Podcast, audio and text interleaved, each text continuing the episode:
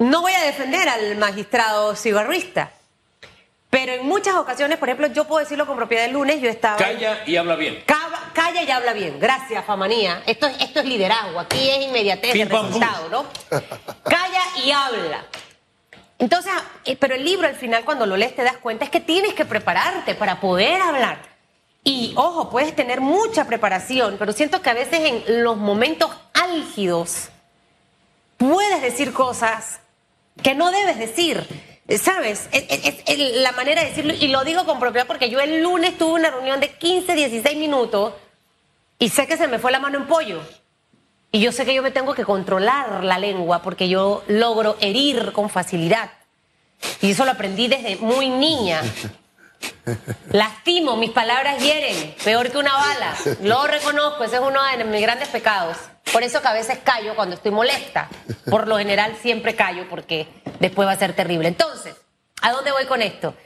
Escuchando el audio del señor cigarrista, él estaba hablando de la corrupción en el país y de cómo él le afecta ver lo que van a recibir sus nietos, etcétera, etcétera, ¿no? Y creo que ahí se le fue la mano el pollo, como se me fue a mí al decir que todos robamos, mi querido Ian. Buenos días. Y que seguimos robando. Así no solamente es. que todos robamos, es que seguimos robando. Buenos días, mi A ver. querido Enrique, mi querida Susana Elizabeth. Qué bueno tenerte de vuelta, mi querida Susu. Buenos días a nuestros queridos y fieles televidentes, radioescuchas, a las personas que nos siguen a través de las plataformas digitales y a nuestro maravilloso equipo de producción que nos permite estar una semana más con pasión, análisis y objetividad. Y partiendo de esa base, los grandes sabios en la antigua Grecia, Sócrates, eh, por ejemplo, acompañado de uno de sus futuros discípulos, como lo fue Aristóteles, el filósofo con el que yo peor relación intelectual tengo, pero aún así reconozco su capacidad. Señalaba mi querido Hugo Enrique que la sabiduría, más allá de estar en hablar, está en saber cuándo uno debe callar, cómo uno debe pensar, cómo uno debe argumentar. Justamente por eso, en temas de argumentación y de lógica, se constituye en el tema de las falacias, ¿no? Una falacia no es una mentira y no toda mentira es una falacia. Una falacia es un error que se comete efectivamente cuando uno emite un criterio. Y existe una falacia titulada la falacia de la generalización apresurada. Es cuando con un dato mínimo, cuando con un dato pequeño, cuando con un dato minúsculo yo trato de construir sobre esa base todo un criterio, toda una oración, toda una idea, pensando que con, ese, con esa data minúscula o con esa pequeña información yo puedo efectivamente generalizar a un conjunto. Por ejemplo, Ian Ramos, que es eh, afrodescendiente, robó. Ergo, todos los afrodescendientes roban. Esto es una falacia de la generalización apresurada, porque por el actuar de una persona, por el actuar de un grupo minúsculo, yo no puedo efectivamente determinar que todo el grupo sigue esa misma línea y esa misma identidad. Y te digo que efectivamente yo me encuentro totalmente en contra. Eh, repudio el comentario de que todos efectivamente robamos porque yo te puedo dar una idea. Yo no me encuentro dentro de ese, de ese grupo, yo no me encuentro como panameño dentro de esa ecuación, de esa idea. Aún yo comprendiendo el mensaje que se intenta de, de indicar, hablando un poco del tema de la corrupción, hablando de que tenemos gobernantes que hacen mal su trabajo, aún así tratar de envolver a todos los gobernantes dentro de esta bola de nieve, considero yo que sería un, error. Y en su defecto, si no es un error y es una gran, una gran aseveración que se hace, pues ahí están las instancias judiciales que usted puede tomar y lejos de emitir comentarios flatubosi, usted puede efectivamente iniciar un proceso si tiene conocimiento de la comisión de algún delito. Si debemos callar, bueno, se lo dice un hombre que muchas veces no ha, no ha callado y ha cometido tantos errores. Y segundo. Se me ha ido la lengua más allá. Hombre, porque al final todos somos imperfectos, somos seres humanos, ¿no? Hace unos días, em, pensando en voz alta, que es una meditación, una reflexión que hago semanalmente sobre algún tema, decía lo peligroso que es generalizar Total. cuando se habla de la mafia empresarial. O sea, eso es peligroso. En definitiva. Yo no puedo hacer una generalización de todos los dirigentes sindicales, eso es peligroso.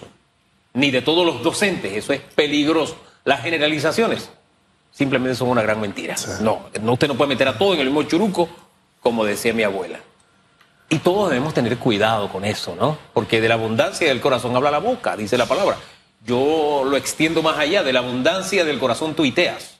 Por lo general, cuando tengo un tuit y está cargado de odio, de que está hablando de lo que hay en su corazón más En que dibujando a otra definitiva. persona, ¿no?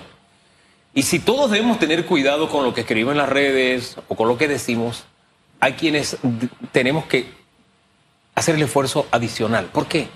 Porque en este caso se trata de un señor magistrado de la República de Así Panamá. es, así es. No es cualquiera el que le está diciendo. Y no solamente dice todos robamos, sino que seguimos robando. Eso, la investidura y el mensaje. ¡Wow! Es fuerte el golpe. Por eso tuve que oírlo varias veces. Yo no sé.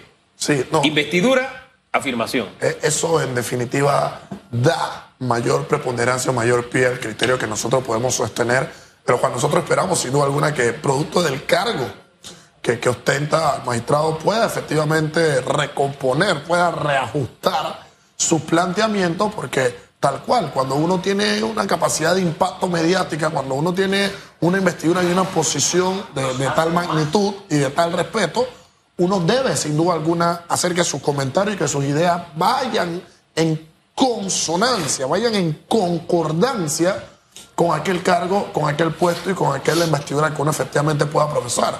Pero es allí donde nosotros eh, debemos comprender, si bien es cierto como humanos, eh, es errar, es nuestra naturaleza, lo venía diciendo el gran romano y mi filósofo favorito, Marco Tulio Cicerón, porque el error forma parte intrínseca de la naturaleza del ser humano. A ver, una de las perfecciones que tiene el ser humano es justamente equivocarse. Cuando uno se equivoca y cuando uno erra, es ahí donde uno perfecciona la categoría de ser ser humano, porque está en nuestra naturaleza intrínseca.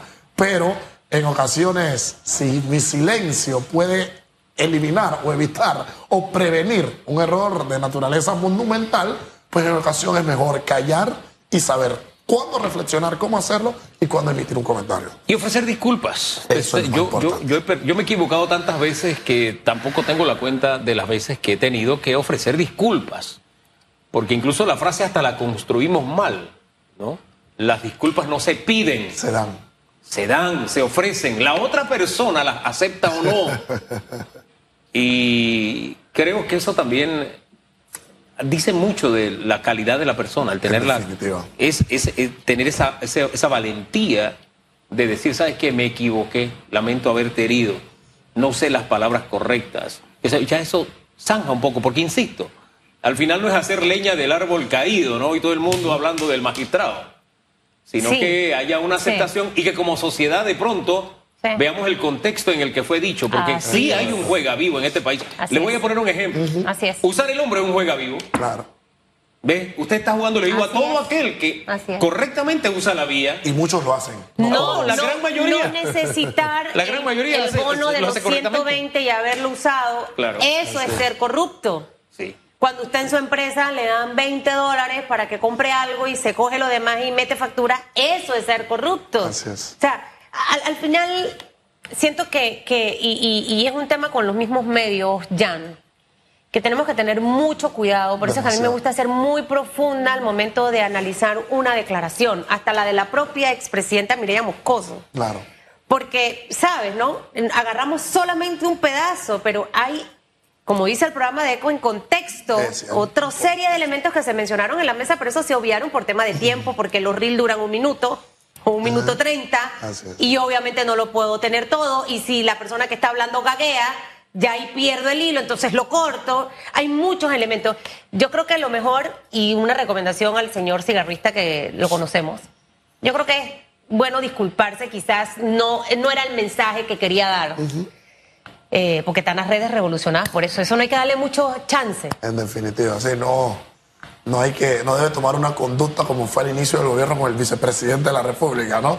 Que ahí se le fue dando chance, chance y producto de soltar e ir dando esa cuerda, es que cualquier persona y cualquier panameño empezó a sacar cualquier eh, concepción y cualquier categorización efectivamente de dicha postura. A ver, eh, en la medida en la que uno reconoce, y esto filósofas interesantes de la virtud de Hannah Arendt, con la cual no compartir una ideología, pero sí un pensar, cuando ella dice, oye, ¿sabes qué? Es que en la medida en la que uno se arrepiente, es ahí donde el error puede quedar subsanado, el arrepentimiento, esa capacidad de reconocer que me equivoco y que estoy en la mejor disposición día con día en enmendar, en corregir, en subsanar, en tratar de repellar aquello que fue un error y que efectivamente eh, puede constituir, un elemento negativo en nuestra contra, pues es algo que se debe sin duda alguna analizar. Y más allá, lo importante es que tengamos una sola mira y una sola visión, el país.